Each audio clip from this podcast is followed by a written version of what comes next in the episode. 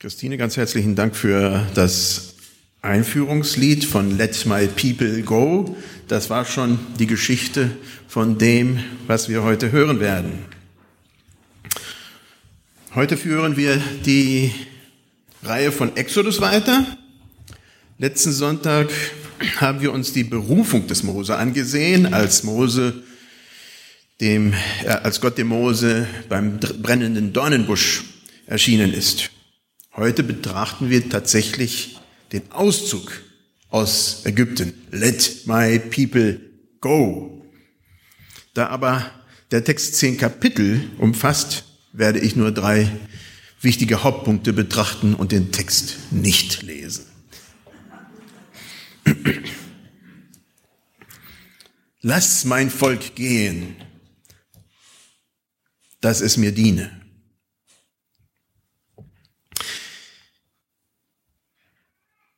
Der Auszug der Israeliten aus Ägypten hat viele mennonitische Parallelen. Meine Vorfahren sind aus Norddeutschland 1500 und nach Danzig, von Danzig nach Russland, von Russland nach Paraguay, immer weiter ausgewandert, immer in mennonitischen Kolonien. Immer wieder war es die Suche nach Glaubensfreiheit, die sie weitergetrieben hat. Die Suche nach einer Stelle, wo sie als Gruppe Gott dienen könnten. Ohne Verfolgung, ohne Kompromisse, ohne Wehrdienst. Gott dienen. In den zehn Kapiteln, die wir heute betrachten, hallo, danke. In den zehn Kapiteln wird achtmal, also wirklich achtmal diese Aussage geschrieben, lass mein Volk gehen, dass es mir diene. Oder so ähnlich. Das ist ganz zentral.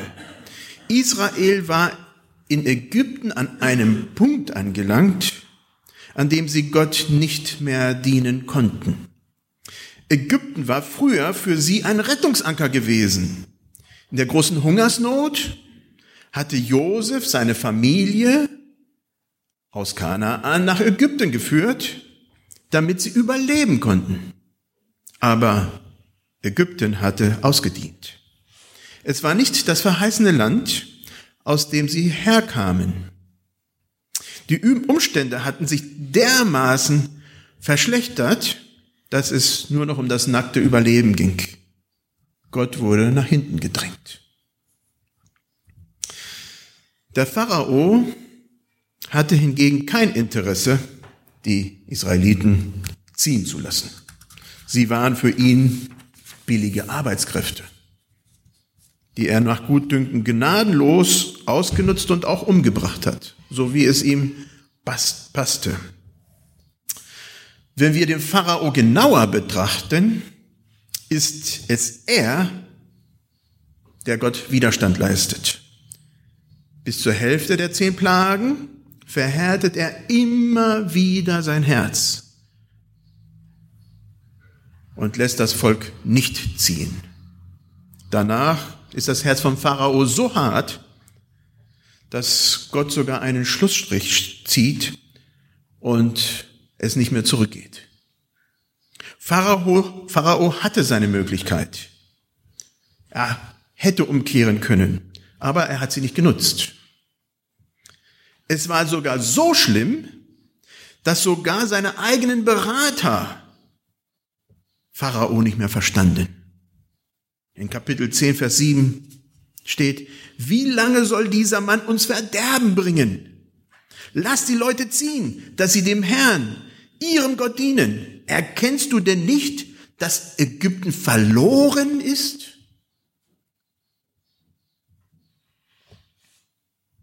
Im übertragenen Sinn ist Pharao in unserem Leben all das, was uns daran hindert, Gott zu dienen.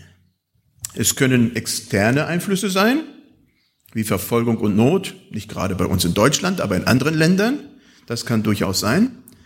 Aber viel öfter sind es unsere eigenen Lüste, Wünsche, Begierden, Gemütlichkeit und all solche Dinge, die uns daran hindern, Gott zu dienen. Und je mehr Platz wir diesen Dingen in unserem Leben einräumen, desto weniger Platz ist für Gott da, bis Gott komplett verdrängt wird. Wir dienen mit all dem, was wir sind und was wir tun, immer jemanden. Gott wünscht sich, dass wir ihm dienen. Der Apostel Johannes beschreibt es sehr passend als der Widerstreit in unserem Inneren zwischen hell und dunkel, zwischen Licht und Finsternis, zwischen Tag und Nacht, zwischen Gott und Satan. Warum sollte Israel frei, frei werden? Ganz klar, damit sie Gott dienen. Gott befreit uns aus der Tyrannei von Sünde und Gefangenschaft, damit wir ihm dienen. Wir werden nicht von Gott befreit, damit wir unser ganzes Leben nur nach unserem eigenen Gutdünken ausrichten. Es geht um Gott und dem, was er möchte. Ein Mensch, der mich in jungen Jahren in seiner Hingabe und durch sein Lebenszeugnis da einen ganz besonderen Einfluss in meinem Leben hinterlassen hat, war Chet Bitterman. Wer kennt ihn? Wahrscheinlich keiner von euch. Ihr seid ja auch nicht aus Südamerika. Er war aus Lancaster, Pennsylvania und ist dann mit seiner Familie als Bibelübersetzer nach Kolumbien gegangen. Und daher hatten wir dann schon einen sehr engen Draht zu all dem, was da in Südamerika lief. Ich kam ja aus Ecuador und Costa Rica. Er wurde dann 1981 von einer Guerillatruppe entführt und nach 48 Tagen umgebracht. Ziel war es damals, alle Missionare aus Kolumbien zu entfernen, dass, da sie als Handlanger der US-Regierung gesehen wurden.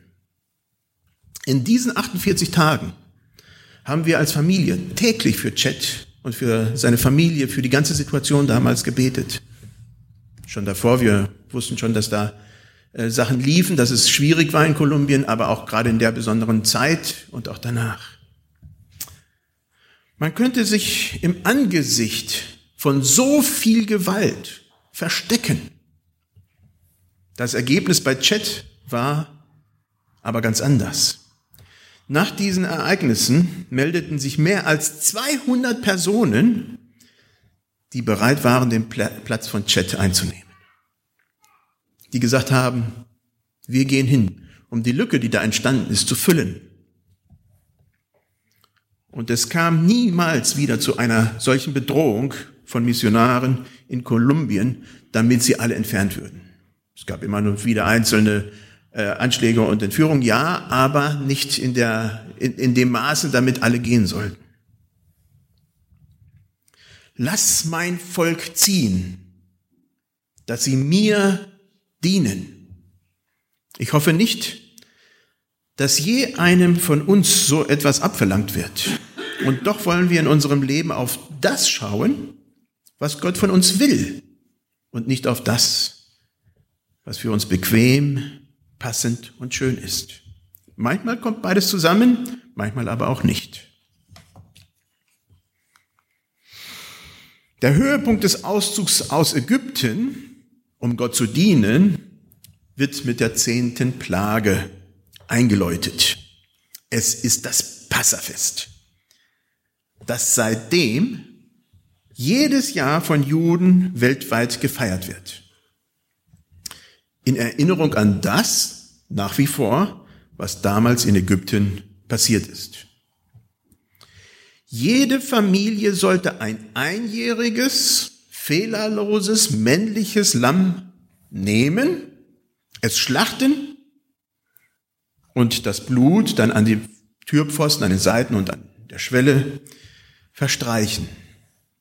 Ein Lamm stirbt damit jegliche männliche Erstgeburt leben bleiben kann.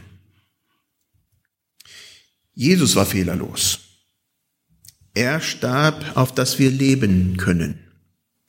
Dieses Bild von Jesus als Lamm Gottes, welches der Weltsünde trägt, Johannes 1, Vers 29, finden wir 32 Mal im Neuen Testament immer und immer wiederholt. Jesu Tod bietet uns einen Ausweg aus Tod und Gefangenschaft. Sein Tod war alles andere als normal.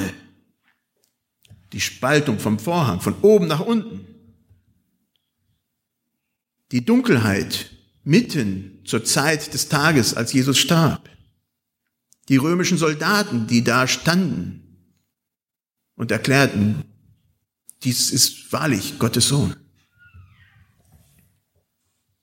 Der Tod Jesu war einzigartig, besonders. Jesu Leben wurde genommen und dadurch ist Leben für uns möglich geworden. Wir müssen kein Lamm schlachten und das Blut an Pfosten streichen, damit wir überleben und darüber bin ich auch sehr dankbar, muss ich sagen. Jesus ist für uns gestorben. Wir dürfen uns darauf berufen. Jesu Tod bietet einen Ausweg aus unserer Gefangenschaft und aus unseren Verstrickungen mit dem Bösen. An dieser Stelle will ich gar nicht auf die Satisfaktionslehre oder auf die Sühnopfertheorie eingehen. Das wäre jetzt auch ein bisschen kompliziert und äh, sehr weitläufig. Für viele von uns ist es ein schreckliches, eine schreckliche Vorstellung, dass Gott blutrünstig ist und gar, und dass er Blut möchte, verlangt, damit anderes Leben möglich ist. Jesu Tod am Kreuz bleibt trotzdem was ganz Besonderes und Lebensspendendes, egal wie wir das betrachten. Und es ist auch klar, dass die Jünger Jesu automatisch Jesu Errettungstat, die er tat, mit dem Geschehen bei der Errettung aus Ägypten in Verbindung gebracht haben. Gott ist ein Gott, der befreit und rettet. Ob nun damals in Ägypten oder heute, in unserer Mitte. Auf dem Weg aus der Gefangenschaft der Sünde und vielerlei Verstrickungen bietet Gott einen Ausweg und das ist Jesus. Dieser Weg, der Weg in die Freiheit, ist allerdings nicht ganz einfach. Es geht über Stock und Stein, mal bergab und mal bergauf. Selten geht es das ganze Leben lang schön geradeaus und ohne Störungen. Zumindest ist das meine Beobachtung. Manch junggläubige Menschen leben in der Illusion, dass ab nun, wenn sie gläubig geworden sind, alles für sie gut werden wird. Dann sind die Enttäuschungen umso härter. Schon vor dem Auszug aus Ägypten, vor dem Auszug, aus Ägypten, hat das Volk Israel viel und lang gemurrt. Sie mussten mehr Steine machen. Sie mussten zusätzlich Stroh besorgen. Am Schilfmeer bedrohten, bedrohte das ägyptische Heer, das Militär sie. Das Wasser war vor ihnen. Es gab unendlich viele Gründe zu klagen. Ihr Weg führte ja durch die Wüste, das stand ihnen bevor. Diese ganzen Klagen haben die Zusagen Gottes komplett verdunkelt. Wenn man das so liest, hat, bekommt man ab und zu diesen Eindruck. Wenn man nur auf die Klagen geachtet hätte, hätte man daraus geschlossen, dass es mit Israel ab nun wirklich bergab ging. Sie kam gefühlt vom Regen in die Traufe. Sogar Gott nimmt diese Negativstimmung in Berechnung. In 1. Mose 2, Vers 13, 2. Äh, Mose 2, Entschuldigung, 2. Mose 13, Vers 17 steht, als nun der Pharao das Volk hatte ziehen lassen, führte sie Gott nicht den Weg durch das Land der Philister, der am nächsten war.